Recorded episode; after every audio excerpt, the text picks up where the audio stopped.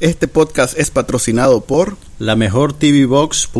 Todas las películas, series y lo que quieras ver en televisión sin pagar más. Mi cocina, el mejor lugar para almorzar en Bolonia, de Canal 2, 75 varas abajo, frente al parqueo del Hotel Europeo. Aquí no pasa nada, pero hablamos de todo.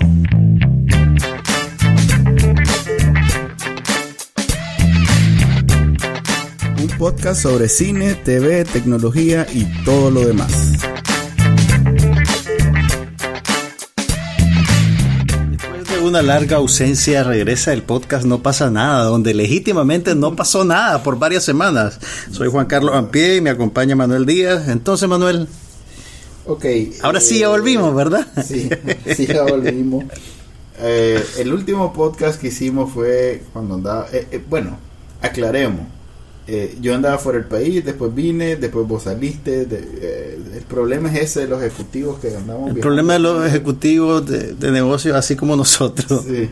que son negocios bien, bien modestos. Casualmente, el viaje que hago cada 10 años tocó en. Tocó, en- pegó en esta fecha y pegó con el que yo hago cada 10 años. Sí. Así que por esa circunstancia nos perdimos un rato, pero ya estamos de vuelta sin viaje en el horizonte. Así. Uh, Tengo que pagar todavía el viaje pasado. el que hiciste hace 5 años. No, sí.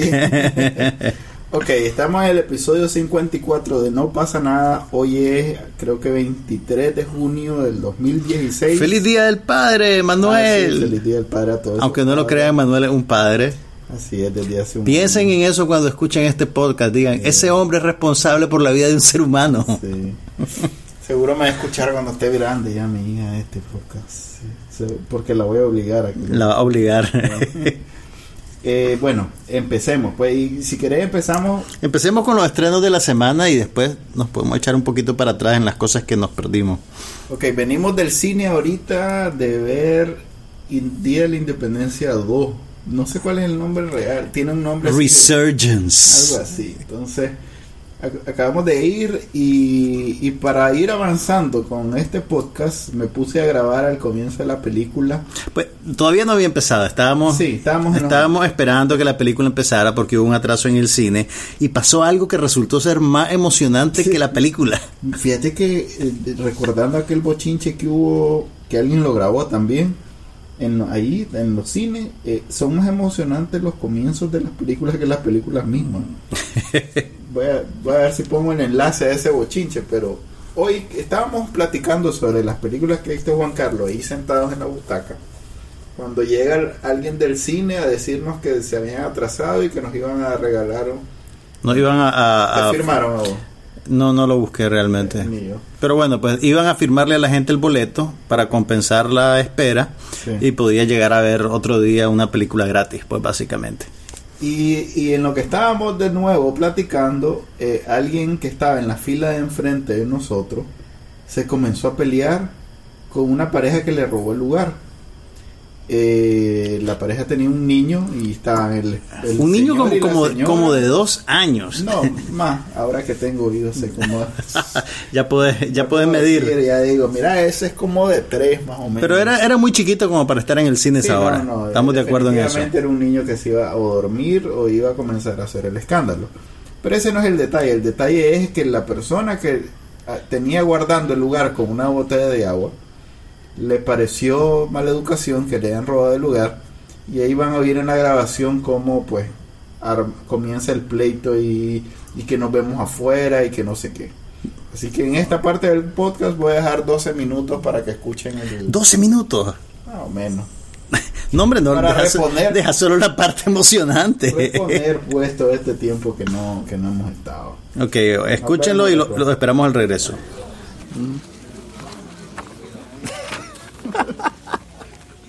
ah contame porque antes de ti El muchacho se enamora de la muchacha. No tenés que vas, a, gritar, vas a tener dos tipos de sonido.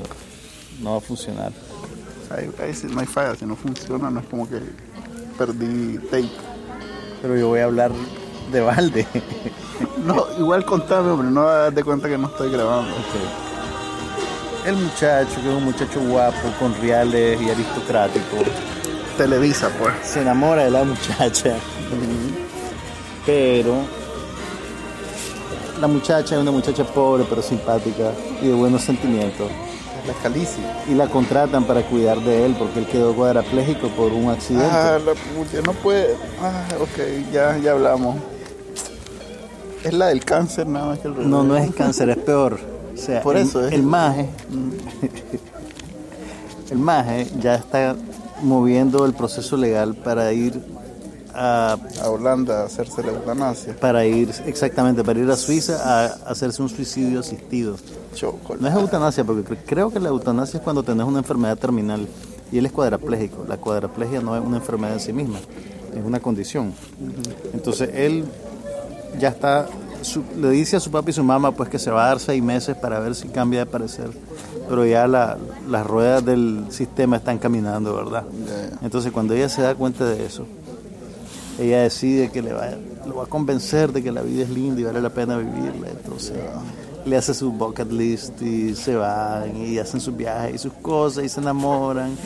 Y bueno, solo te puedo decir que las cajas de Kleenex fueron bien distribuidas. No te creo. Sí, Lloraba la gente. la gente es uno. eh, o sea, no, no me puse a verlos si estaban llorando en el momento. Estabas ocupado con tus propios mocos. No, no, no, no, no, no. Yo, yo me porté muy estoico frente a la tragedia. Pero, a ver, desde el principio vos ves que la película está funcionando para la audiencia. Yo no sabía que esto estaba basado en un libro que aparentemente es un bestseller, pues es muy popular. Entonces yo me imagino que el grueso de la gente que estaba en el cine ya había leído el libro. Ajá. Porque, porque vos, vos ves que están como anticipando las cosas que se van a decir y que van a pasar. Aquí, Sí, el cine estaba hasta la pata de gente. que leí un libro Sí, moderno que no dan, que no te exigen en clase leer. exactamente. Ok, vamos, ejemplo, a, vamos a creer ese mundo. Por y- ejemplo, se reían antes de que pasaran las cosas. ya. Y Ah, como era preestreno, no creo que la vinieron a ver el día antes. Entonces, ya sabían pues que iba a pasar esto, que iba a pasar aquello. Entonces, vos, vos- notás que ya la complicidad está corriendo, pues, ¿me entendés? ya, Entonces, vaya. es un novelón. Ok. Es eminentemente artificial y es todas las diferencias de clase, a pesar de que estás en Inglaterra, están como completamente anuladas. Pareciera que todos viven en Disneylandia. Es como Friends y como... Algo así, exactamente, algo así. Aquí no estamos volando, ves, parece camine bien. ¿De qué te reí? Aquí el...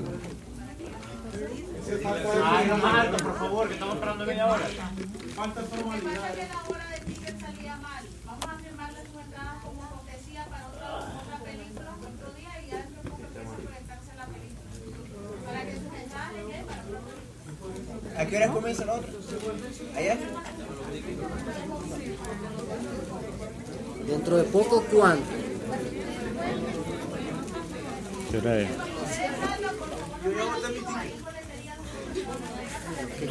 Ya lo boté, sí. A ver, va a comenzar una película. Salado, chile, salado. Chile. Va a comenzar la tanda de las ¿Hasta las 6 y 10? Ah, para que tengas el reembolso del tiempo. No te lo van a reembolsar, te van a permitir. Te van a pues, sí, pero... Ah, esto va para la Canalica hoy. Ok. Bueno, estamos grabando, ya salimos de esto. Pues sí, Chele. Vaya. Mira, lo mejor de la película es que el que hace el papel del, del papá del brother. ¿quién es, es Tywin Lannister. Ah, Entonces tener una reunión entre Ya, ya. Daenerys Targaryen y Tywin Lannister que nunca pasa en la serie. Entonces cuando se encuentran vos crees que van a sacar de repente una espada y se van a matar mutuamente. Pero no, solo se quedan viendo y se sonríen y lloran. alguien fue, no fue... No lo, no lo vi muy bien. Totalmente, perro de mierda. Ay, vos perro te puedes comer para acá. No tiene caso, pero le Sacamos ahorita pues, sacamos ya, sacamos, ya, sacamos ya. De- Deja aquí a tu, a tu, a tu. Gordo de mierda, cómo. Hasta, hasta me da. ¿Qué? Cerda también, mirate, no, mirate, pena, dale, verte, no, no, maleducada. Eso tiene que lavar, estamos en mal calle peor con personas como ustedes. No, mal educado como ustedes. Tenemos a respetar.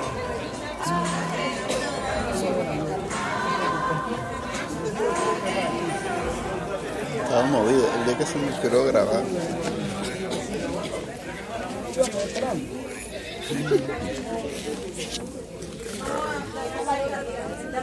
Ok, vamos play.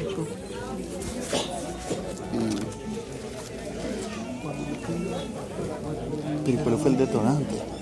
Se sentaron donde él estaba guardando el lugar. Mm. Nada, todo esto es culpa de la... Nada de esto hubiera pasado si la película hubiera empezado a su hora. Sí, solo falta que paguen el aire para que comience tipo técnica de, No, ¿cómo de se llama? Tipo... tipo Battle Royale, solo uno va a salir vivo de la sala. Y nadie la va a ver. Y nadie va a ver la película, va a estar es que- corriendo. y lo peor es que estamos perdiendo nuestro tiempo por ID4 sin Will Smith. La secuela que nadie está esperando. Sí. Enseñame la guía. Entonces, más... ¿Qué has visto en tele? Loco, he estado súper disciplinado. ¿Qué estás viendo? Bueno, empecemos por... Ya terminé de ver Mad Men. No. ok. Ya pusieron los últimos seis capítulos en Netflix, entonces ya lo, ya lo loco. Estoy, estoy en una depresión. ¿Por qué? Ah, ya porque no tenés más que Porque ver. ya no hay más, o sea, ya se acabó Mad Men, ya no va a haber más Mad Men. Además, cómo terminó la serie, pues, es bien agridulce. Ah, ¿viste el último capítulo? Sí, ya lo vi todo. ¿Qué te pareció el último? Buenísimo. ¿No te gustó? ¿Te A mí gustó me cómo gustó. terminó? A mí me gustó, me golpeó mucho lo que le pasó a Betty. Quiero que sepas que Betty tenía un lugar muy especial en mi corazón. Y ve Last Man on Earth. Para, pues, Sí, sí, lo veo. Terminó búfala. Terminó bien. Pues, no, no, en realidad que me esperaba algo menos. Adquiriendo matices de vida real ya, ¿no? Después, luego, ¿qué, estoy, ¿qué otra cosa estoy viendo? ¿Ya viste por lo menos uno de Orange is the New Black? Vi los primeros tres. Ah, yo vi uno nada más. Dicen Pero que, está muy bueno. Sí, dicen que, se- que, que se pone super dark. sí. Y dicen que es la mejor temporada. Pero yo no he querido ver mucho, pues, no, no- no- no he vuelto a verla, la verdad. Después vi.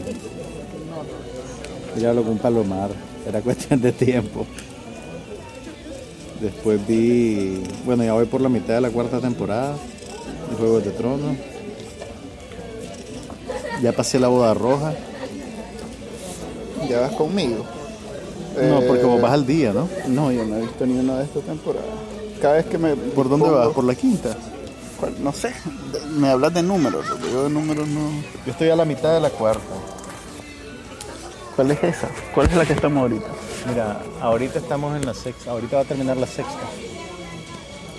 Ah, ok, entonces yo voy hasta la quinta. Voy hasta los. Bueno, no te puedo decir. Mira, Jamie ya volvió a King's Landing. Manco. Sí, el manco. Y ya está aprendiendo de vuelta. No digo, volvió Manco. Sí, volvió manco. Ya él mandó a la Brienne que se vaya a buscar a la Sansa y a la Arya. No sabes de quién te estoy Perdes tu- hablando. perdes tu tiempo. no, La no. chavala, la muchacha. Mejor eh, invertamos ese tiempo en algo más edificante. Nada de Penny Dreadful. No, ya lo cancelaron. Ya lo cancelaron. La cancelaron, loco. Tenés que ser fuerte. Pero esta temporada está bien bonita. La tercera temporada, que es la que está terminando ahorita, la que ya terminó, es la última. Ya terminó. Yep. Es que no he visto muchos capítulos. Pues te cuento. Está bien bonita.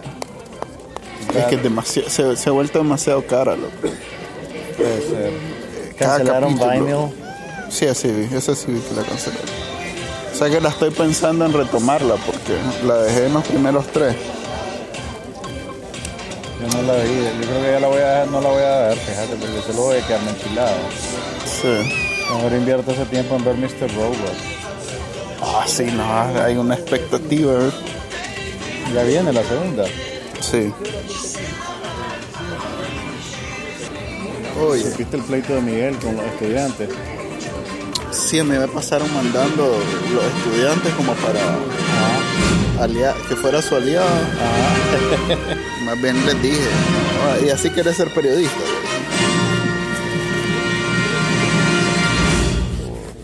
Solidaridad gremial con el gatekeeper. Ok, paremos la grabación, nos vemos en un rato. Lo que no escucharon en esa grabación es que el karma le pasó la cuenta a los robacientos Ah, sí. y a los 15 minutos que la película había empezado, la pobre criatura empezó a, A llorar. a llorar, a gritar, a patalear, al extremo que los padres tuvieron que salir corriendo de la sala con él y no regresaron. Sí. O sea que al final los asientos de la discordia quedaron vacíos. Sí, y lo peor, llegó otra pareja, ya empezaba la película. Con otros niños. No, esos eran sin niños, Ajá. pero igual se fue. Igual se fueron. mano. Bueno, pues la cosa Yo creo que eso, miren, si van a la sala 10 del cinema, tengan cuidado con los asientos de la quinta silla, de la quinta fila de abajo para arriba, porque esos asientos tienen algo. Ok, ¿qué te pareció la cochinada que acabamos de ver? Mira, debo decirte que primero estoy sorprendido porque la película exista, porque ni siquiera me di cuenta que estaban haciendo una secuela del Día de la Independencia. Yo creo que esta es probablemente la secuela menos esperada del mundo. Nadie estaba en el borde del asiento, Mm, ¿o yo sí? Vi el, yo vi el trailer. ¿Vos habías visto un tráiler? Hicieron, hicieron gran cosa sobre, sobre que no salía Will Smith. Esa fue la primera vez que me di cuenta que la película existía, hace como un mes. Ajá. Cuando dijeron No, que Will ah, Smith... No fue hace como un mes, fue hace como Bueno, un mes. yo lo vi hace como un Ah, mes. hace como- Hace como un mes salió un artículo que ¿por qué Will Smith no regresó al Día de la Independencia? Y yo, ¿what? Entonces, Puedo pensar en algunas razones por las que Will Smith no regresó. al- mira, realmente la película es una secuela absolutamente gratuita e innecesaria. De hecho, es un refrito bastante integral de la primera película, pero sin el poder de estrella de gente como Will Smith. Tuvieron el buen tino de reclutar al mayor número posible de actores carismáticos de la primera película que pudieron, pues. Eh, como Jeff Goldblum, e incluso algunos de los secundarios, pues como Bill Pullman. Pero, pero no es suficiente eso realmente, pues. ¿En qué puedes ver, digamos, puedes notar el paso del tiempo en detalles como que, por ejemplo, ahora la pandilla de héroes no son solo gringos, está la muchacha de la China. Que creo que es una de las debilidades de la película, por cierto. ¿Por qué? Porque la gracia que tuvo en, en, su, en su estreno original, la primera. Es que se logró montar en la celebración de los gringos del 4 Ok, de- era, era una película de acción patriotera realmente, pues, porque te Sí, podía decir, era- hey, America, auto- USA, ¿Cómo se llama? Eh, autovanagloriándose. No, eh, hay una palabra específica. Oh. Era, eh, ¿cómo se llama? Eh, este, Demagógica, sí, pero es auto... ensalzándose. Eso, pero hay un sinónimo que Ah, no no ocupo mucho yo, pero no me acuerdo. Excepto cuando lo necesitas realmente.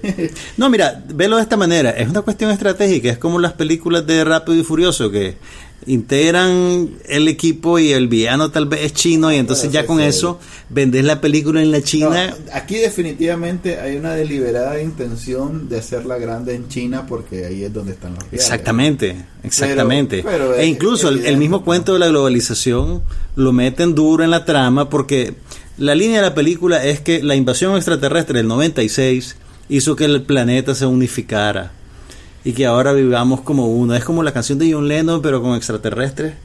Sí. Y entonces ese es más o menos el discurso de la película. Es te presentan al principio una utopía en la cual todos los líderes mundiales están en sintonía, actuando al unísono y, eh, y, y- y bueno, pues eh, cierran filas para enfrentar a la invasión extraterrestre. Además, parece que eh, logramos rescatar tecnología extraterrestre de las naves que quedaron aquí en la tanda anterior, ¿verdad? En la película anterior. Entonces, el 2016 que te presentan es un 2016 futurista, pues con naves volando y eh, estaciones lunares y cosas por el estilo. Entonces, eso tiene un poquito de factor de novedad. Un poquitito. No lo suficiente, creo yo, para justificar la película. Pero es lo, lo más interesante de la película fue eso, fue el principio, para mí. El ver pues el, el, el el- planeta que esta gente está queriendo establecer como escenario para una nueva invasión. Eso, lo único que me dio, que, que por lo que sentí, digamos, algún grado de curiosidad viendo la película era por eso. Y que son cosas que las qué, estás viendo. Por ver el- el- ese mundo utópico que están pintando, ¿me entendés? Las naves que vuelan, eh, la, la tecnología, ese tipo de cosas, pues me pareció Es que vos no veías, marginalmente interesante al principio. vos no veías aquella serie de TNT que, que al final hasta pesar me dio haberle dedicado tanto The Last Ship. No, esa de ahorita está en la, la tercera temporada que por cierto eh, Tenés que ver, no la has visto. tiempo viéndola. Pero estoy hablando de una que era de- así de TNT que era exactamente eso, era Ajá. No me acuerdo ahorita. Ok, entonces ahí ya vos llenaste tu cuota de futurismo Es más, en algunos, extraterrestre. momentos, en algunos momentos me confundía y lo combinaba con Se te mezclaban los personajes. totalmente. O sea, esa serie comenzó muy bien, era de, creo que era de Steven Spielberg. Eh, comenzó muy bien eh, las primeras temporadas y ya las últimas de viaje como que lo iban arrastrando. Le pasa mucho a estos canales que no tienen mucha experiencia produciendo series muy grandes. Eh, Mira, a esta película, por el tipo de película que es, que no estás manejando, digamos, ideas muy complejas que explorás mediante el lenguaje cinematográfico, este es el tipo de película que necesita una estrella del calibre de Will Smith. Eh, yo creo que es aquí cuando te das cuenta realmente de para qué sirven las estrellas. ¿Me entendés? Eh, esta película con Will Smith probablemente hubiera funcionado mejor. Él hubiera compensado por un montón de deficiencias. Especialmente eh, todos los intentos de, de hacer reír. De humor, que en el cine pues la gente se reía. Pero eran esas bromas eh, de viaje en su mínimo eh, mínimo común denominador. correcto eran esas bromas que hacen reír a niños y a señores muy ancianos. Porque es como... porque casualmente fíjate que vi como tres cuatro señores así que, que, que con mucha dificultad subieron las escaleras parece que es el target Porque los pobrecitos no lo sacan de la casa, están, están, Ah, están agradecidos. el y el Día del. Padre, Ah, el Día del Padre. En realidad me llamó la atención que vi a varios señores ya mayores. Ajá, ajá. Me refería a Falling Skies, aquella película. aquella Ah, ok, ok. de- Me acuerdo que existió, pero te mentiría si te dijera que la vi. Tuvo buenas temporadas. eh. Ya la última, pues. Pero fíjate que era como un capítulo de Falling Skies. Si ¿De alguna verdad? vez alguien ha visto Falling Skies, esto va a encajar muy Pues me, bien. me imagino que los efectos especiales eran mejores en esta, ¿no? Fíjate que no tanto. Es que ya hay con una computadora y pantalla verde, ya puedes hacer. Ahí eh, vayan al ciber, muchachos, y ahí ya pueden hacer ustedes sus su pinitos. Pues, digamos, mm, con presupuestos que no son nicas, pues entonces. Mira, pero, pero qué, qué difícil que es. Ahí, ahí es donde te das cuenta, pues, lo importante que son las estrellas para una película como esta yo y lo fino que es el arte del casting. Escoger a un actor para un papel es una cosa crucial para cualquier película. Y aquí todos los, toda la nueva generación de personajes eran bien blandos. Sí. La hija del presidente, ¿Sabes qué me el hijo del personaje de Will Y Smith, eso que son los más competentes, ¿verdad? Porque el hijo de Will Smith. eh, el que hace el papel del hijo de Will Smith, pues no es. porque es el mismo actor, supongo. Quién sabe, Sí, no, yo creo que sí es no el creo. Era un no niño, en 20 años Sí, pudieron haberlo cambiado. Hubieran conseguido un. O sea, ¿vos crees que de un verdad usaron? mejor, ¿no? Vamos, vamos, vamos a salir de dudas. Vamos a buscarlo en IMDb. Y mientras lo encontramos, ajá, de, seguir desarrollando tu idea. Mi punto es que debía, nadie está orgulloso por este proyecto. Pues me parece que lo escribieron en una fábrica donde escriben guiones genéricos. Pero la primera Los película era así también. No, yo creo que en la primera película sí hubo, por lo menos en la parte de los, de los efectos especiales. Sí, él, él es, es el niño. Mm, Por- ¿Vos crees que... Jesse T. Husher. Sí, Ese es. Es el mismo niño. No puede ser. ¿Vos crees que si hubieran ten- hubieran buscado a, a otro actor, no hubieran, o mejor dicho, si, si no si no estuvieran amarrados a, a usar al mismo actor, hubieran escogido a alguien tan mal actor? no crees, pues si el muchacho en realidad casi que le echaron agua para poder llorar en la escena de la mamá. Mira, yo no sé si es culpa de él o si es culpa del guion realmente. Yo vieras que con la edad le doy más, le doy, le doy el, beneficio de la duda a todos los actores, incluso los que se pierden en una mala película. Pues, y ahí todavía tiene posible. La verdad es que esta es una película. eh, es- eso me llamó la atención. Primero, está tan, Fíjate que eh, ¿cómo decirlo? Está tan lavado, está tan... Fíjate que no a mí, me, a mí me costaba que- que- interesarme en lo que estaba pasando. Pues ¿Te pasó sí. eso a vos? Sí, porque de to- como te digo, la podés sacar de, de- de páginas del guion de Falling Skies y no te das y de varias películas de este tipo. pues. En realidad que no, no aporta nada. No, no, no, no siento que alguien, como te digo, no siento que alguien esté orgulloso de esta película. Pues alguien pagó, fue al trabajo, pagó lo que tenía que pagar, ganó lo que tenía que ganar, pero aquí nadie. Pero mira, si no, si nos Fíjate que no es el mismo actor. no es el mismo actor, ya te dije yo. Qué vergüenza. Pero en la, en la otra película tenía como 8 años, así que no hay falla. Pero si hubieran podido contratar a un actor un poquito más. Mm, Ya que no contrataron al mismo. Sí, pudieron bueno, haber contratado imagino que era otro. barato esto, muchacho. Probablemente. Un detalle. eh, ¿No sentiste vos algo que en la primera yo no sentí? O, obviamente, pues la primera. A ver, la primera fue un experimento exitoso. En el sentido que primer, fue el primer gran éxito de Will Smith. Antes de eso, Will Smith no Bad era Boys. Bad Boys. Ok, pues tal vez no es la primer, el primer gran éxito de Will Smith, pero sí es Sí el lo, primer sí gran lo éxito en convirtió. 4 de julio. Sí. No, y probablemente Y convirtió hizo más plata, hizo mucha más plata Ah, uh, que. Bad Boys. Sí, y en una fecha que normalmente no era taquillera. No, olvídate, el 4 de julio siempre ha sido Pero no era para Es el corazoncito del verano. y no era para es el corazoncito del verano, el verano desde que estrenaron Tiburón en los 70, con- Tengo entendido el verano que, es- que inde- Día de la Independencia, el 4 de julio, en términos de. probablemente taquilla, rompió récords para esa fecha. Pero ya la fecha era era Era escenario para, para taquillerazos, pues, ¿me entendés? Pero bueno, sí. Esta no es nada que ver con eso. Esta película. Ahora, te digo, honestamente, a mí la primera no me gustó. Pero es mucho mejor. O sea, yo tengo grabado. Y no la cabeza- sentí, la sentí casi como la primera. Lo único que le hace No, falta a esta te es más sentido del de humor. guión- Y de partes del guion que no se te olvidan, pues. este, Pero no se me olvidan por, porque las veía tremendamente ridículas. Habla, Ya desde entonces. Sí, ya desde entonces yo era bien cínico. no, pero, o sea, a ver, las escenas donde Will Smith este, hacía su delivery. Pero eso es el gracioso. delivery de Will Smith. Por eso, pues es parte de la película. Es lo que te digo de que, de que esta película necesita una estrella que eleve el material, ¿me entiendes? Pues, Y son no, chistes, Jeff son chistes pendejos y todo. hacía- hizo varias, varias frases memorables en el Día de la Independencia. Y Jeff. Goldblum es lo único rescatable de esta película. Pues te alegras de verlo. Ve, ahí está Jeff Goldblum. Tengo años de no verlo en nada. Qué alegre que va a poder pagar la renta este año. No, debe estar con las regalías de... de Jurassic Park, de pues, y eso. Park. Pero sí, pues la película yo la sentí bien floja, te digo. Uh, sí. Eh, lo último que voy a decir, me pareció un intento de convertirla en, o mejor dicho, de llegar a ese público que ve Juegos del Hambre y Insurgents y eso.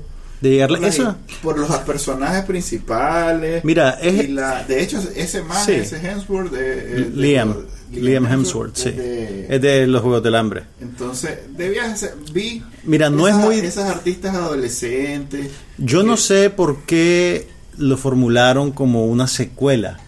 Debería, debieron haber hecho un remake. ¿Me entendés? Tal vez. Porque lo que están haciendo, yo no siento que sea completamente exitoso para apelar a los jóvenes o a los chavalitos que cuando eran chiquitos la vieron.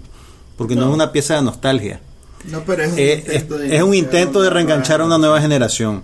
Porque la nueva generación, si le pones la película del 96, va a ver los efectos especiales falsos, no va a entender los chistes de cultura Además, popular. Sí, además que no es, no necesariamente era para adolescentes. La primera Sí, película no. no. era para familia, pero no era Sí, para era, adolescentes. era, era una película, era elemental. A ver, era no, elemental. A ver, la, la Vivica Fox era stripper.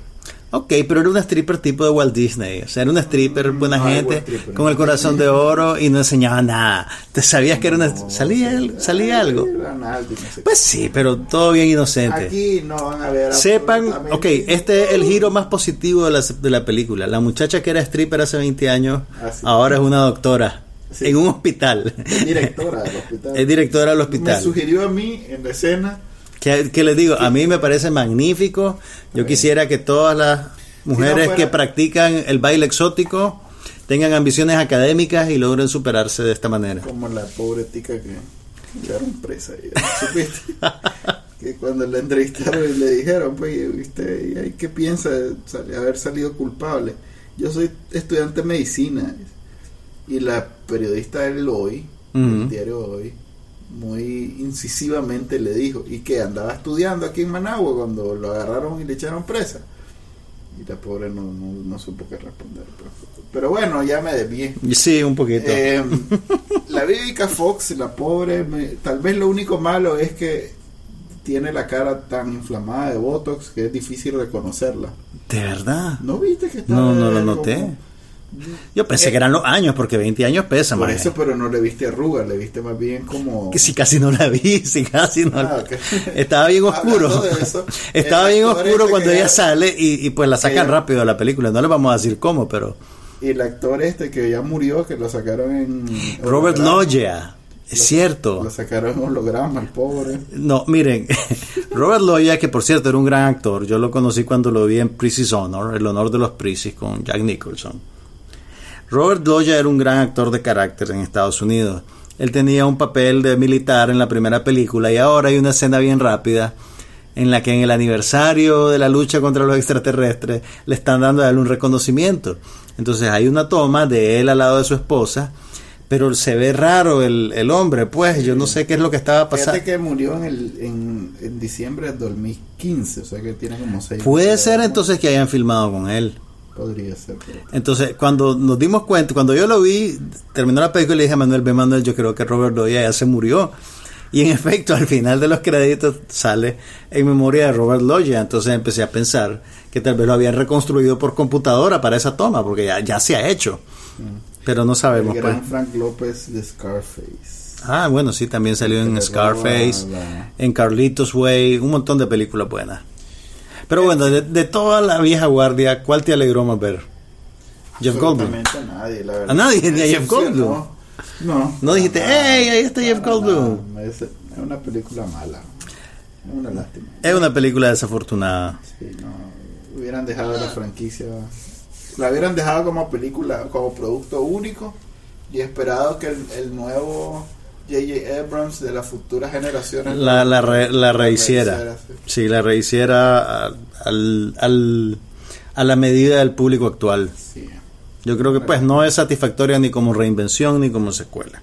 O sea, no, no va a despertar esos sentimientos de nostalgia que tal vez sentiste con Jurassic Park del año pasado. Eh, Del año no, no, no, no sentí No, nada de eso no. tampoco, no, no. pasado, para nada. Estás, estás hablando con la persona equivocada. Ah, bueno, vos no, pero Pero un ser humano normal. fíjate que estaba leyendo que el Jurassic Park original este, fue tan innovadora y, y en realidad que este, los que la vieron, pues se cambió tanto el cine que Kubrick, eh, no, Kubrick no, pero puede ser Kubrick, eh, Spielberg, tres, tres de estos directores influenciados por, por el Jurassic Park original hicieron eh, sus películas grandes a partir de esa experiencia. po. Mm. Te tengo que buscar el... Mira, cuando, cuando Jurassic Park salió. Kubrick estaba desarrollando el proyecto que eventualmente fue inteligencia artificial. Kubrick llegó a un punto en el cual probablemente cuando vio los dinosaurios reconstruidos para Jurassic Park, probablemente intentó cooptar alguna de esa tecnología para generar lo que habrían de haber sido los robots de inteligencia artificial. Al final decidió no hacer inteligencia artificial y se dedicó a ojos bien cerrados, a Eyes Wide Shut. Ok, aquí está Entonces sí puede ser que haya tenido algún grado de Aquí el influencia. Jurassic Park y sus efectos visuales fueron tan importantes que inspiraron a George Lucas a hacer las precuelas de Star Wars. Ah, pues culpa de él. Stanley Kubrick a meterse en eh, inteligencia artificial. Exactamente. Y a Peter Jackson a hacer Lord of the Pero mira, realmente Kubrick está desarrollando inteligencia artificial desde los 80. Sí, pero, Pero probablemente la- el, el nuevo desarrollo que demostró Jurassic Park en efectos especiales lo debe haber obligado a actualizar lo que había hecho. pues o sea, Pero... eh, esto, esto no. Incluso, vos sabés que como dos años, no, hace como cuatro o cinco años, hubo un aniversario de Jurassic Park y la volvieron a poner en el cine, la original. Yo la fui a ver, creo que la pasaron en Cinemark o en el cinema, no me acuerdo. La vi de vuelta y realmente es una película de monstruos muy bien hecha. Muy, muy, muy bien hecha. O sea, olvídate del realismo o no de, la, de las criaturas. Se ve que un buen director la hizo. ¿Me entiendes? Por la manera en que maneja la anticipación, el, el delivery del susto, el suspenso. Realmente es una película súper, súper bien elaborada. Que algo que no podemos decir sobre el nuevo Jurassic Park o el Día de la Independencia. Mm, a yo recuerdo haber disfrutado un poco de eso. pero Pero bueno, Tendríamos que ir a ese capítulo. Tenemos rato estar haciendo estos podcasts. ¿eh? sí, hombre. Creo que llevamos dos años ya. Pero bueno, entonces el Día de la Independencia mm, no se los podemos recomendar realmente. Dory, que no la pude ver porque... Ok, buscando a Dory es como buscando a Nemo, pero con Dory. Ok. Sale más Dory. Ah, mira, yo Sí. recuerdo Ajá. Nemo haber disfrutado a Dory y no haber disfrutado el resto de la película. Lo que pasa es que Dory era el alivio cómico de Buscando a Nemo. Exactamente. Entonces aquí ella opera en una capacidad doble. Es la protagonista y siempre funciona un poquito como alivio cómico. Sin embargo, la- mira, la película es es como Buscando a Nemo, pero Y Nemo sale. Nemo sale, Sí, Nemo y su papá también. No, sigue siendo un niño. Bien. No, eh, eh, el tiempo de la película es muy cercano al del... Los pescados no viven 20 años, Manuel. tengo, tengo, sí, Manuel. Si hubieras respetado el tiempo real como en el Día de la Independencia, estarías hablando, no sé, de Nemo tercero y Dory cuarta. Entonces la, la peli- la acción de la película se desarrolla poco tiempo después de Buscando a Nemo. Ella es, básicamente ella quiere re- buscar a sus padres, pero como no tiene memoria a largo plazo, entonces es muy difícil para ella y Nemo y su papá se preocupan y van a buscarla. La búsqueda de Dory la lleva a un instituto de biología marina y básicamente la película se convierte como en una persecución. Dory tratando de encontrar a sus padres y Nemo y Marlin, su papá, tratando de encontrarla a ella. Y es casi como, como una carrera de obstáculos. Ya. Eh, como son todas las películas de Pixar, el, el- el acabado de la animación es impecable. El, el- el pacing, el ritmo de la película es bien rápido. No, no tiene la carga emocional, tal vez es un poquito menos pesada que en la película anterior. Lo que sí es, lo que sí es Así como La interesante. original, el éxito, yo no soy niño, pues, pero para mí el éxito fue precisamente la, el alivio cómico de, de, de, De Dory. de Ellen DeGeneres, Sí. que en realidad eh, fue sobresaliente. Mira, la- estas películas de Pixar, como las hacen para todos públicos, en el, en el mejor sentido de, la de las palabras, funcionan en varios niveles. Entonces, funciona casi como una película de acción para niños. Funciona también como eh, un drama familiar. Nada más que en vez de en vez de concentrarse en la idea de la familia nuclear del padre que está compensando la ausencia de la madre y que neuróticamente se preocupa por su hijo, tiene que ver más con la construcción de una familia extendida, en la cual tu familia no es solo tu papá y tu mamá, presente o ausente, sino la gente que vas recogiendo a lo largo del camino y con la que te identificas y la que se identifica con vos y cómo te quieren. ¿Cómo Entonces- están las bromas? ¿Ah? ¿Cómo están los chistes? Ah, los chistes están bien, están bien. Es una película simpática. Y el filo más serio de la película tiene que ver con la idea de que la discapacidad de Dory no es necesariamente algo que la frene, ni algo que la haga diferente. Es simplemente una manera distinta de relacionarse con su entorno y es algo que se convierte en un elemento identitario de ella. Es parte de su esencia. Entonces, la película no lo termina reformulando eso. Ya no es una discapacidad que genera risa, que era parte del alivio cómico, pues tenía que ver con, con que el personaje vos lo percibías un poquito gracioso o ridículo porque no tenía memoria y te lo reformulan como un elemento de su identidad. Entonces, creo que de alguna manera la película te reproduce cómo ha cambiado la actitud de la sociedad frente a las capacidades diferentes. Y en ese sentido, pues es una película muy, muy sensiblemente hecha. Entonces yo te diría que sí la vayas a ver. No, la voy a esperar ir a ver en la casa. Y ahora hay que, hay que reconocer los cines se apuntaron un 10 porque la están proyectando también en versión original en inglés con subtítulos. Eh, Por lo menos el cinema, la, la última estándar del, del día, Es que es el problema. La están poniendo con subtítulos. y Exactamente. esas son horas para gente que no tiene. En fin. Eh, yo pensaría que esa, e- eso más que buena gente, pues, es porque como mucha gente adulta vio la original, mira, ojalá. la verdad es tan aleatorio, pues, que a la- veces, si que a veces la las traen, a veces no las traen, que la verdad... Yo me alegro cuando sucede y cuando no sucede, pues me quejo y pataleo, pero por suerte esta película sí la están presentando también en versión original. Y yo insisto, incluso si ustedes son padres y tienen unos niños, es mejor para el desarrollo de tu hijo que lo trate como un ejercicio de lectura y vas a disfrutar más de las actuaciones, pues porque son actores que idearon los personajes y que los personajes los diseñaron para ellos y en algún nivel funciona mejor, creo yo, que cualquier doblaje que te hagan. Sí, me imagino, me imagino que doblar a Ellen no debe ser para nada tan gracioso como verla. No sé, no sé a quiénes utilizaron para el doblaje en español, pero Ricky Martin y Talí otra vez. otra vez. No sé. Ok. em, está una película romántica que lo discutimos en el cine. Lo vamos a. Ya, Recapitulemos un poquito porque no, sé qué tanto va ya sobre eso lo hablamos en Es importante. del cine y ya está. Es importante que sepas que mira, toma en cuenta la popularidad que tiene Juego de Tronos. Y la película es, bueno, no es realmente, pero Ya, hay es, ya Juego de Tronos. eh, falta un capítulo Game nada más de la nueva Es temporada. La película, es la película. Es Serie. la serie de cable más vista. El capítulo anterior, el de los. El de la Los batalla de los bastardos. El capítulo más visto, 23 millones, una cosa así. Que en cable es bastante. Ok, te voy a hablar de ese capítulo dentro de un año cuando ya me haya puesto el Ah, día. ya ni- ni yo lo. Estoy ahorita emocionado tratando de ver eh, Penny Dreadful, que ya me dijiste vos que lo cancelaron. Cancelaron Penny Dreadful justo ahora que acaba de terminar la tercera temporada. La cinematografía de esta, de esta temporada está...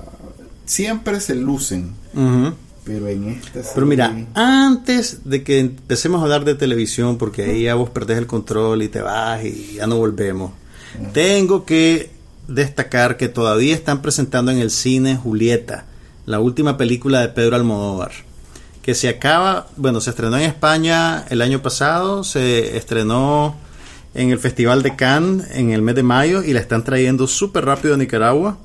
Y la verdad tienen que verla en el cine si no la han visto aún. De hecho, si les gustó Yo antes de ti, que es el melodrama del que Manuel ya no quiere seguir hablando, Ah, sepan que Julieta es un ejercicio melodramático también, pero mucho más ambicioso narrativamente.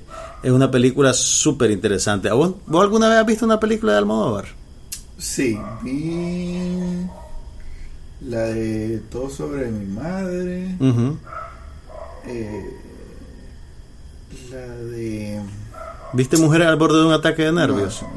Esa es la que deberías haber visto, porque es Es una comedia. comedia. No, es- él hace varias comedias, incluso sus dramas tienen algún nivel de humor, pero esa es, digamos, una comedia desabrida. Es comedia hasta el tuétano. Fíjate que para mí en, en España ya hay un maestro de la comedia. Berlanga. No, el que hizo a Mortadelo y Filemón. Sí, reíste. Yo te estoy hablando de Berlanga y de Almodóvar y vos me sacás a Mortadelo y Es Filemón. el director español más taquillero en la historia de las películas de. Pero España. el mérito se lo debería llevar el caricaturista que hizo Mortadelo No, a Filemón porque- en los por- tebeos. No, porque ya. A ver, tiene una película que se llama El misterio de Petinto. Ajá. Que también, fíjate, mira, mira, mira qué nivel, mira qué nivel. No, no, no me estoy riendo de vos, me estoy riendo de Ah, mí, porque yo te saco a Berlanga, que es el amo de la comedia española, y vos me sacás y Filemón. Que ¡Qué la- ternura! comedia más ¡Qué ternura! de de España. Estamos hablando del Ok, el ok. avatar de los españoles. Eh, es Berlanga, pero bueno, esta discusión no la voy a ganar. No, tam- vos estás hablando de arte y yo estoy hablando de taquilla. Ok, mira. Estás hablando de comercio. Sí, el cochino dinero. El cochino dinero. Mira, se llama, el, el hombre se llama ¿Cómo se llama? A ver, decime, ese avatar de la comedia. Javier Fesser. Javier Fesser. Ah, ese maje, ese maje dirigió también un drama de esos que no te gustan, Camino. que se llama Camino, No que, es, que es sobre una muchachita que su familia pertenece al Opus Dei. No. La niña se enferma de una enfermedad horrible terminal y no le dan tratamiento porque dicen que el poder de la oración la va a curar. Y la pobre chavala se la guiña, pues, ¿me? Pobrecito. y está basada en una historia de la vida real. Entonces, este maje, más que el padre de la comedia, es un director multifacético, Manuelito. No, porque como te digo, multi- es la, es la monstruosidad. Han hecho dos películas, El ¿no? Milagro de Petinto. Ah, Fíjate que estoy viendo ahorita. Creo que hay dos películas de Mortadelo y Filemón. Que, que hicieron una en el 2014, la segunda. Está desactualizado, Está maje. desactualizada y ese camino me interesa también. ¿No has visto Camino? No he visto camino. Está en Netflix Latinoamérica, si la querés ver. Emoción. Inviten a su tía que milite en el Opus Dei, muchacho. La va a disfrutar mucho. Mira, el Petinto es en blanco y negro. ¿Y cómo hiciste para verla? Eso, eso, a ese eso, eso no va nivel. con mae. Pero vi eh, en una, en una crítica- bien, Manuel, una bien. crítica vi que decía eh, la comedia más. en- O sea que sí le haces caso a las críticas, solo no a las mías. No, lo que pasa es que estaba viviendo en Madrid Ah. y eran las 3 de la mañana y- Ah. y, los videos eran una de esas máquinas como cuando saca gaseosa de una máquina. Una máquina de chicle pecera. Sí, entonces. entonces Pesetera, estaba- estaban pesetera. como tres DVDs nada más y entre los tres el que mejor pintaba era este, lo bajé. Pues Y lo- cuando lo, lo- y cuando lo metiste en tu VHS y te salió en blanco y negro, dijiste, ¡No! Eran DVD, eran DVD. ¿Eran DVD ya. Sí, eran DVD, te estoy hablando del 2003, una cosa así. Uh. La cosa es que la puse y casi que desperté a todos los compañeritos de, de cuarto porque es muy chistosa, en realidad que es muy buena. Ok, ok. Es un humor bien extraño, imagínate Ajá. en blanco y negro, español, de época porque no es moderna, o sea, tiene todo para no ser para mí una película buena. O sea, no es el tipo de película que vos ves naturalmente. nada. Es más, hasta ahorita que la re- trato de recordar, si no fuera por ese sentimiento que tengo, que es muy buena, no la vería. Pero sí es muy buena. Vaya. Es excelente. Ok, bueno, Juli, pero El Milagro de Petinto no está en el cine ahorita. Julieta está en el cine ahorita. Así que vayan a verla para que tenga buena tequilla y el cine te siga trayendo películas raras como esa. Raras. Raras. Ok, eh, hablemos rápido de televisión. ¿Qué has visto? Mira, Estamos ahorita con Orange is the New Black. vi los primeros tres capítulos de la nueva temporada de Orange is the New Black. No he visto más vi porque quiero que me dilate. No me la quiero volar de un solo. No me gusta eso de, de soplarme toda la serie en dos semanas, en un, en un fin de semana y después pasar un año esperando para ver de vuelta a, a los personajes y eso. Entonces me la voy a llevar al suave. Por algo así. A mí al revés. A mí la serie es demasiado complicada, como Game of Thrones. La preferí ver de un solo. Prefiero, prefiero ver de un solo porque Sí, si tenés no, razón. Tenés razón. todo el hilo y ya le quita la gracia. Fíjate que eso es lo que he estado haciendo con Juego de Tronos. Me he estado poniendo al día. Ya voy por la mitad de la cuarta temporada. Y realmente es, muy, es más fácil seguirle el hilo si ves un capítulo por día. O si ves dos capítulos día por medio, pues algo así. Que me imagino esperar toda una semana por ello. Sí. Lo que es bien jodido es capearte de los spoilers. Pero sí se puede. Sí se puede. Es, tan complicada esa serie que... Mira, yo sabía que había una, yo sabía que había una onda que se llamaba la boda roja. Ah, pues, y que eso- era y que era una cosa que había dejado traumatizada a todo el mundo. Esos hitos pues sí son difíciles de captar. Pero ¿sabes qué es lo que tenés que Pero hacer? El, el día, o sea, la serie, el capítulo de la serie dura una hora. Y todos los giros y personajes y cosas Y que hay. No hay manera que, que- que te acordés. Si leíste Sí. algo, si te contaron algo. Sí. Sin embargo, lo que tenés que hacer simplemente es priorizar. Vos decís, mi prioridad es yo sé que voy a ver esta serie. Entonces, ahorita que todo el mundo está viendo los capítulos de estreno, simplemente no me meto al Twitter el domingo en la noche. Ah, Y no veo Twitter el lunes en la mañana. Entonces, ya cuando me meto al Twitter el lunes en la tarde, También puedes optar por cuando dice Game of Thrones no leerlo. también, también que es lo que hice con lo de la boda roja. Cuando vi que había algo chocante y que se llamaba la boda roja, inmediatamente dejé de leer todo lo que tenía que ver con eso. Y tres años y medio más tarde, aquí estoy traumatizado por la boda roja como que si ahí pasó ayer. Que no, no, me- no sé. A vos no te traumatizó. Me. Mira, a mí me jodieron Yo bien. Mira, a mí me jodieron porque habían dos bodas. Ok. Entonces venía supuestamente la boda de eh, del reycito este perverso Lannister y venía la otra boda. Ese sí me traumatizó. Ese- Fíjate que la boda roja, eh, pero la de ese chatel maldito. ese chatel, fíjate que la de no- Joffrey, Joffrey, se llama. Sí. Ese pobre todavía en la fecha Ajá, y y todavía. hace cosas para que la gente no, no crea que es maldito, porque me imagino que Yo no en sabía. peligro que lo el cachimeen maestro se, reti- retiró. Ya no quiere actuar. Sí, dice. porque le estaban ofreciendo puros papeles de así, de, De psicópata, maldito. psicópata. Entonces, ay, tuvo que buscar Pero entonces, el capítulo de la boda roja, habían dos bodas casi simultáneas. Entonces yo cruzaba los dedos y decía, que sea la de Joffrey, que sea la de Joffrey. Pero no fue la de Joffrey, fue horrible. Pero, o sea, lo único que me acuerdo de la boda roja es que le, a la pobre mujer panzona la mataron y Sí. a la mamá de los Sí, hombre. sí. nada más, o Eh, sea, espero, no- espero ya hayan visto el capítulo. Ah, no, si no has visto ya, no, no es para vos esa película. Otra serie con la que finalmente me puse el día, Mad Men. Ya lo hablamos en el... Los seis capítulos finales los, ya los pusieron en Netflix Latinoamérica, entonces ahora sí los vi. Y te digo, no los había visto en parte porque no quería afrontar la realidad de que Mad Men se había acabado. Qué lástima, fíjate que estaba hablando alguien que nos escucha, que por cierto me dijo que mucho cine hablamos, que como él- ellos- la gente es normal, no va a ver cine tanto. Ajá, que hablemos más de serie. o que hablemos de... No es aburrido, muchachos, es las películas que van a ver. Eh, En realidad que yo, eh, ahora que voy menos al cine, este, pero bueno, me estaba diciendo que, que después de ver Mad Men, se puso a ver, eh, este, ¿cómo se llama? Eh, Breaking Bad, Ajá. con la idea que era el mismo nivel de calidad y me dijo que nada que ver, que en realidad no son lo mismo. No, no son lo mismo, son muy diferentes. Son muy en, diferentes, pero no en solo- estilo, en temperamento, en lo que pretenden hacer. Pero en, en términos de calidad y disfrute. Hay escenas de Breaking Bad que, que son así intensas y las recordás. Pero es que Mad Men era desde la música hasta la, Es la que cámara. Mad la- Men es, todo, es- es la todo. atmósfera, pues, o sea, ajá, ¿cómo, cómo te metían en la atmósfera que estos personajes habitaban? Sí. Era Eh, una experiencia. Exactamente, era una experiencia inmersiva. pues. Sí. Entonces, eh, eso, pues. Eh, y es, muy particular. ¿sabes? Lo, lo que más se parece, un- lo que yo te diría que se parece más a ese espíritu de Mad Men, pero guardando la distancia porque también son radicalmente diferentes, es Twin Peaks. Cuando vos veías Twin Peaks, era como que te estabas metiendo en una realidad alterna.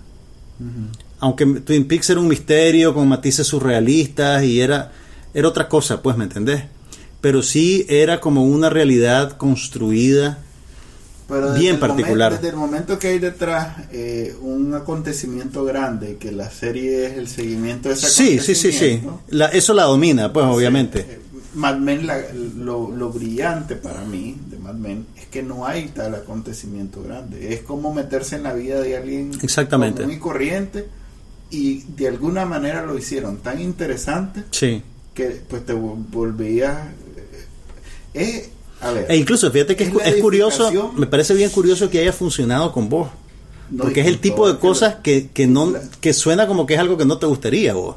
es por a ver es la es poner en segundo plano y casi sin importancia el arco narrativo Sí, de la sí, serie sí. como un todo Exactamente. y, y hacer un esfuerzo por eh, solo centrarse en, en la construcción de los personajes Sí, sí. Es- es- eso suena como un- una buena Y- interpretación. y los personajes eran tan Interesantes, tan vívidos. tan, tan ricos Sí. Que, que te quedabas viendo aunque no pasara habían capítulos donde realmente no pasaba Es que no, nada, no hay, no hay, eh, no hay, digamos, eventos, acción, solo correcto, es eh. la gente enfrentando su día a día, sus relaciones y ¿Cómo hicieron para.? O sea, yo siento.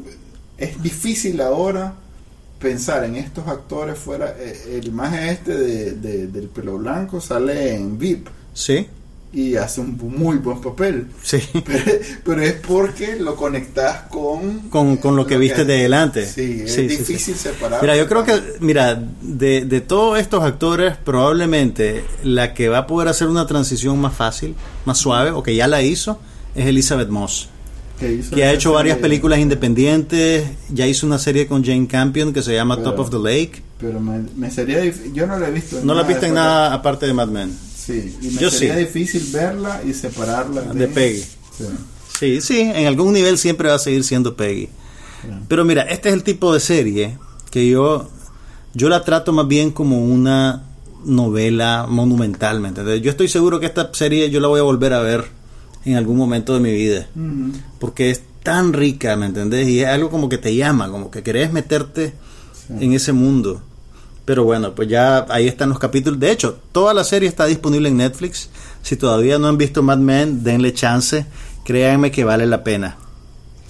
Ahorita estoy eh, guardando Game of Thrones para lanzármelo en una sentada si es posible.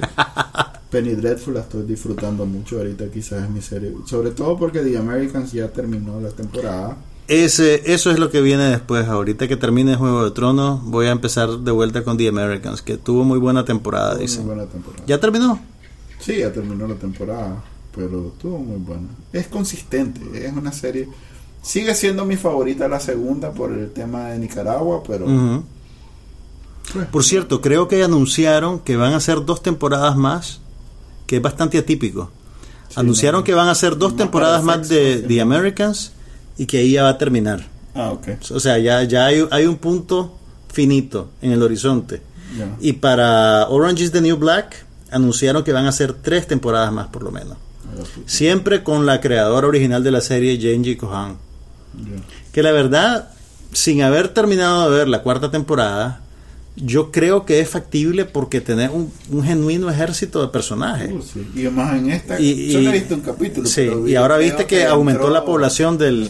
Que eso, eso, eso lo sabíamos del final de la temporada anterior. Sí. Recuerden que el, el último capítulo de la tercera temporada terminó cuando las reclusas que todos conocemos y queremos se escaparon por un agujero en, en la en la reja, pues en el, en el, en la malla que, que cubre los campos de la prisión para bañarse en un laguito que queda ahí a la orilla. No pudieron escapar, escapar.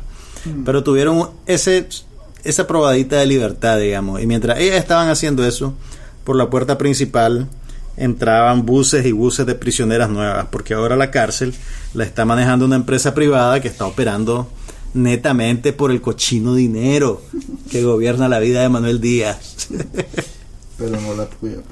Entonces, ese eje temático se va a explotar a lo largo de toda esta de toda esta temporada he, He nueva. pasado experimentando, o mejor dicho, he pasado, sí, haciendo experimentos pues de series nuevas. Eh, vi, ¿Qué has eh, hecho? ¿Ves el primer capítulo y después decís, mm, sí o no? He visto varios, de hecho.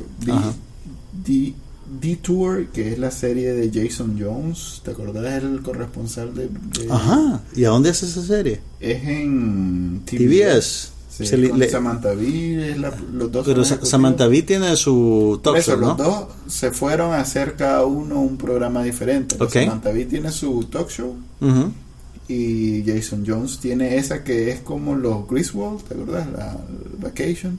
Ajá. Eh, nada más que es una serie. Hmm, vaya. Eh, más o menos el mismo concepto. El primer capítulo, uno se espera pues que sea una serie pues así bien atrevida y, y mm, no sé, todavía solo le he visto un par de capítulos, le tengo que ver por lo menos tres, que es lo que recomiendan para decir si sí o no. Para agarrarle el gustito. Sí, eh, también vi una que sí ya me quedé viendo, eh, por lo primero porque salía en todos estos programas que veo yo de entrevista, eh, como alguien está innovando. Chelsea Handler. No, The Carmichael Show. ¿No has visto a... He leído, he leído sobre que incluso estuvo en peligro de que lo cancelaran, pero le, le dieron otra temporada. de hecho, ahorita. la primera, que solo seis capítulos, eh, de viaje se ve como que el último lo hicieron con la intención de ser... De, de, de- de ser- Preparados para que los cortaran, Sí. pues. Porque es una serie muy, muy arriesgada. Pues mira, eh, de entrada, tocan el tema de la religión, tocan el tema, eh, el- hacen uno sobre Bill Cosby, hicieron uno sobre... Hicieron uno sobre Bill Cosby. Hicieron uno sobre Bill Cosby. No te creo. Mira, la serie es el equivalente, ¿cómo decirlo?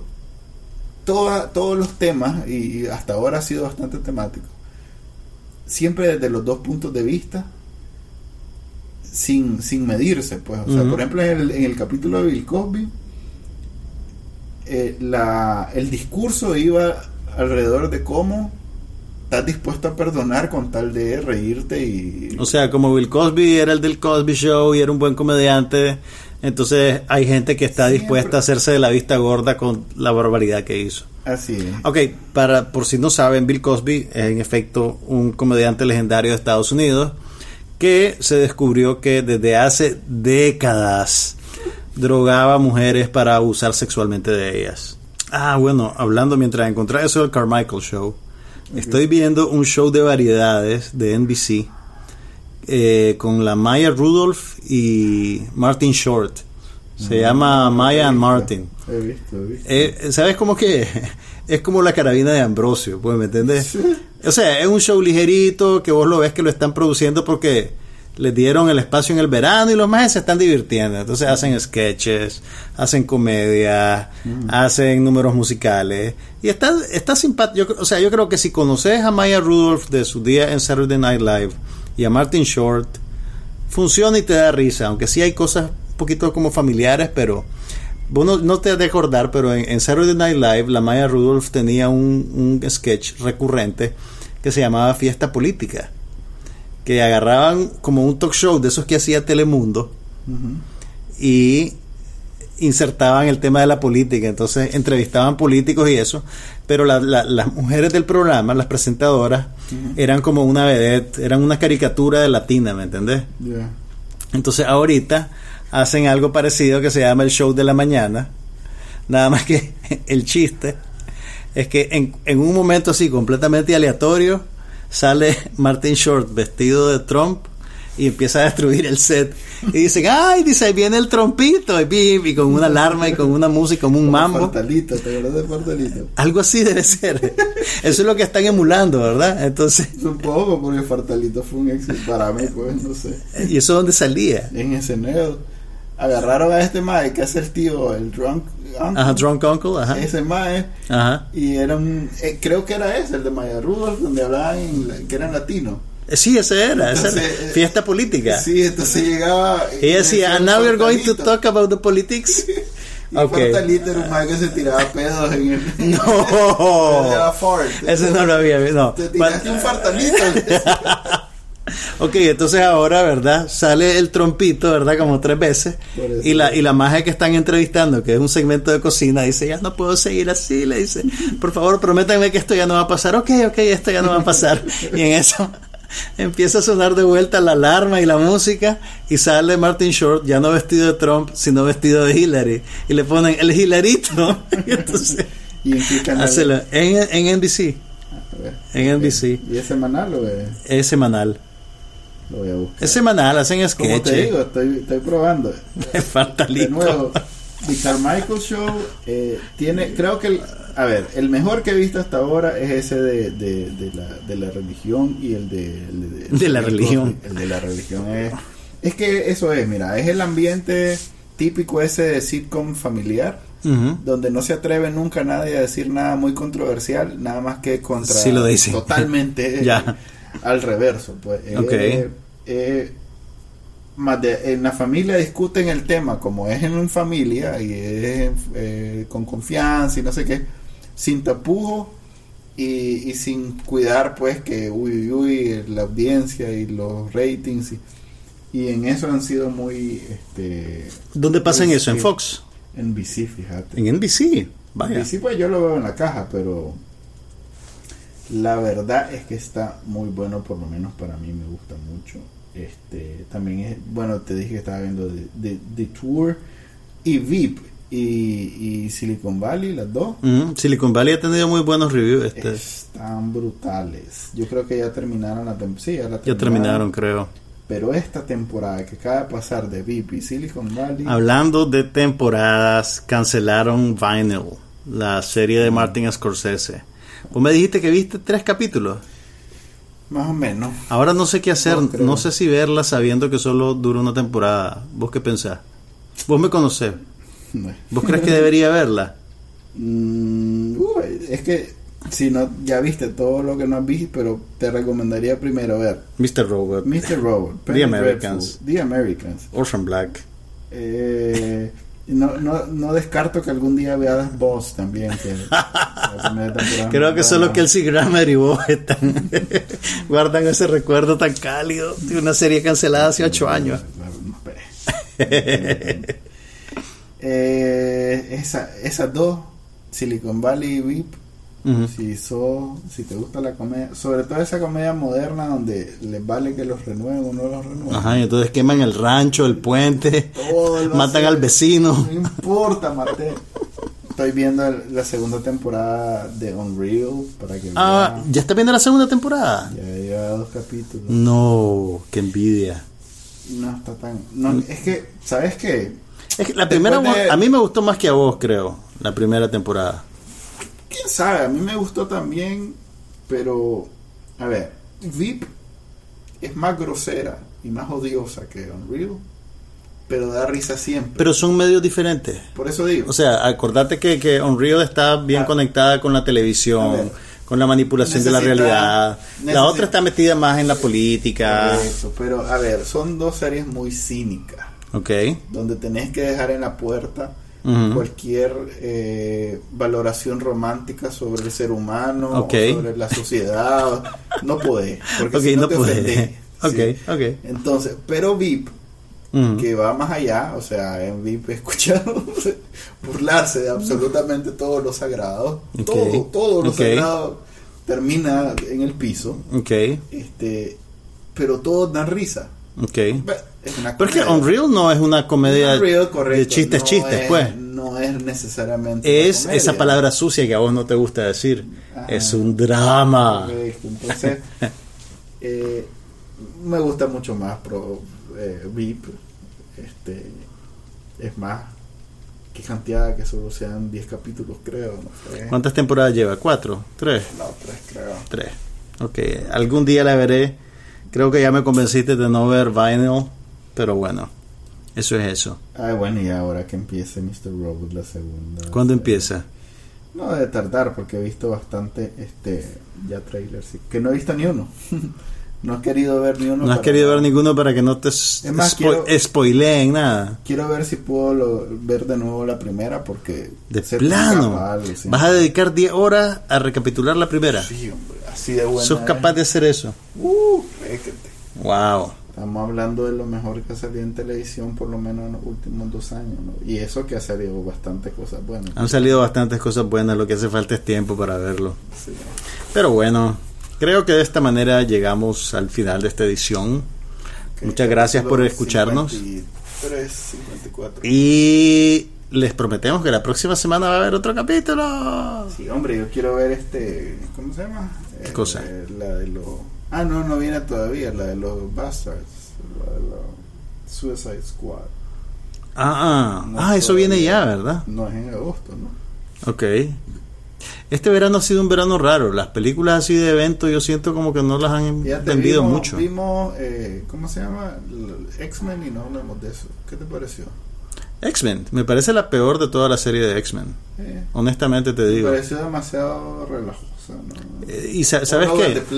Y con el, con, con el asunto del villano super ultra poderoso, ya llegaron a un nivel como la de, la de Superman, Sí. que la destrucción se vuelve ya tan abstracta y todo que ya como que no sentí. No, Perdieron completamente la escala humana, pues, ¿me entendés? No, no, fue bien insatisfactoria para mí, realmente. sí, en realidad. Casi que, para mí casi que mata la franquicia, te digo honestamente.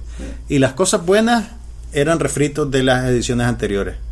La secuencia del, del, del Quicksilver, o cómo es que se llama el... Quicksilver. Ok, la secuencia de Quicksilver, de- que es, es lo más bonito de esta película, es básicamente la misma secuencia de Quicksilver en la película anterior. Solo que en aquella era el asalto a la bóveda de un banco y en esta está rescatando a los mutantitos de la escuela que se está destruyendo. Creo que hasta la misma canción usaron, no me extrañaría. No, eh, aquí usaron. Este, En aquella usaron Time in the Bottle de Jim Sweet Cross. Dream, usaron- Ah, aquí usaron Sweet Dream. Ok, por la, por la... Sí. Lo cambiaron por el tiempo pues, en el que se desarrolla la acción. Pero la, la. ¿Cómo se llama? La- Fue una decepción, te digo ah, honestamente. este, La Jennifer Lawrence andaba Jennifer como... Lawrence le fue- fue- por lo menos en el aspecto visual la explotaron mucho más. No, pe- pero ella no la vi tampoco muy conectada con la película. Eh, la verdad fue una decepción. Fue una decepción. Tampoco esperaba yo mayor, gran cosa, pues, pero de todas estas películas de X-Men es la, Coincido, la que menos me ha gustado. Creo que se dejaron llevar por el mar, Marvelificación. Exactamente, exactamente. Le pasó lo mismo que los, que los de Warner Brothers con, con Superman. La anterior era mucho mejor, Sí, mucho mejor, mucho más interesante. sí. Y eh, Deadpool definitivamente es el camino. ahí. Por- ese es el punto. Los más tienen por dónde irse. Sí, Porque Deadpool es el mismo universo, es la misma franquicia, es lo mismo todo. pero O el, sea pero el ánimo es muy diferente. mal- por eso, pero haberle salido mal esto, haber probado hacerlo lo que hace Marvel y no haber tenido éxito, tienen esa salida. pues. Es que sabes que yo, yo creo que es un error querer alterar la esencia de una franquicia particular para montarse en una tendencia nueva. No sé si me explico lo que te quiero decir. Por ejemplo, Deadpool es Deadpool, pues, ¿me entendés? Y ya en una sola película Pero es una establecieron... fórmula- pero es una fórmula que les dio éxito y que está y ahí la tienen y la pueden explotar. Que es, a ver, digamos, en Marvel tiene la ventaja que tiene la parte seria, que es Capitán América. Sí, Tiene la parte un poquito menos seria que es Iron Man. Y tiene la parte rebanona que es los Guardians of the Galaxy. ok. Entonces ellos tienen... MCU tiene cubierto... Es más los- fácil, es más fácil conectar Guardians of the Galaxy con Deadpool Por eso digo. que Deadpool con la otra. Por eso digo. porque son más, son cómicas, pues por eso son- digo, tiene, tiene el, el Marvel tiene por inversiones en varios bancos. Sí, Mientras que los pobres de Warner solo tienen la parte seria. exactamente. Y estos más de Fox tenían esa parte de, de los X-Men que era bien aventurera y bonita y no sé qué, pero que ya quemaron dos franquicias. Pues ya Sí. hicieron la original, después hicieron esto de los X-Men Last Days, no sé cómo se llama, pero ya este definitivamente no le dio A, a ver, no, Days of Future Past es la anterior Esa. y esa fue, creo yo, la mejor. Sí, De, de la franquicia de X-Men, a mí fue la que más me gustó. la 2 de la original y esa, también la 2 de esta. Sí, sí, la dos mejores. de esta y la, la dos de la original. Pero tienen ese otro, ¿cómo se llama? Esa otra huaca que es Deadpool, que ya es la que... Lo la que viene ahora dicen- de todos los tiempos después de Jesús. Este... Pero fíjate que con todo y, y el éxito que, que, que, que- también es un producto un poquito arriesgado. No, no, Porque está claro. Pero, en mercados como el nuestro, acordate la gente que se salía del cine quedó- indignado porque era una vulgaridad. Ah, pero mm, Nicaragua y... No, yo sé, pero, pero el resto del mundo se parece más a Nicaragua que a Estados Y, Unidos. Imagínate, y aún así, China Mm. no, no permitió la- que llegara a los cines Deadpool por la violencia y el sexo y todo lo demás. Y aún así, sin la taquilla de China, que fue lo que hizo a Zootopia ser la película más taquillera del año para. Disney, creo. Y aún así, es la R más taquillera de todos los tiempos. Mm, ok. O sea que ahí hay Pero sa- sa- lo que la salva- pero lo que la ya salva- viene con el Wolverine nuevo. Lo que la salva es que es barata. Mm, no Deadpool es- o sea, es, es el mismo tema. No, de no la- gastaron la- tanto en efectos especiales, solo tienen una estrella cara y no cinco estrellas caras Correcto. como en X-Men. Por eso.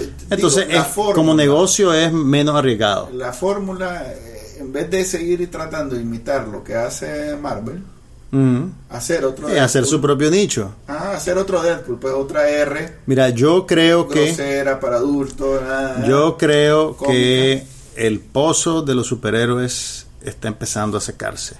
Se va a empezar a secar. Le doy- La de Marvel. Le doy unos tres años, dos, No. tres años, y después va a venir algo nuevo. Acaban de encontrar un, nuevo un nuevo yacimiento de agua ahí abajo. que ¿A es el dónde? De los, de los superhéroes R.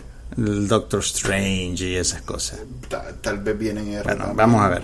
La próxima semana probablemente Cuando ya vamos. R me refiero a que Deadpool es la primera película de superhéroes que es restringida para Está menores. bien, está bien, te entiendo, te entiendo. Pero No le explico a la gente. eso nunca va a ser tanta plata como un superhéroe pichado al público familiar. Mm, Pues hizo más plata que varios Iron Man. Porque eso ya están, Varios. porque eso ya están cerrando su ciclo. No, incluso en sus tiempos. O sea, hizo más plata que va. A ver. Gráfico nadie, ahí. nadie más contento que yo con que esto acabe. Yo estoy harto de superhéroes. No, yo O sea, no, yo yo estoy. no. Yo- yo ahorita- para que sepas de dónde vengo. A ver, yo ahorita con Deadpool me siento que finalmente voy a poder. Te hicieron una película de superhéroes para vos. Sí. Ahorita en la en la cola del cometa. Ojalá En la venga cola del una cometa. nueva generación de películas que no están tratando de, de vender en China. Pues. Ok, te tengo mala noticia. la próxima semana vamos a hablar de Warcraft, que es una película... Sí, sí, y te voy a decir por qué vamos a tener que hablar de Warcraft. Primero, porque es el estreno de la semana, que todo el mundo está esperando. Segundo, sí, sí. ¿Vas a jugar Warcraft? No, no. Pero tampoco jugaba con muñequitos de superhéroes. Y mírame aquí de qué estoy hablando con vos. Warcraft se volvió la primera película que se va a convertir en franquicia gracias exclusivamente a su taquilla fuera de Estados Unidos. Así En Estados. Unidos fue un fracaso de taquilla En y en. China hizo tanta plata. No, también los Expendables creo que tiene ese. Ok, pero Warcraft parece que... No, Terminator 2 fue.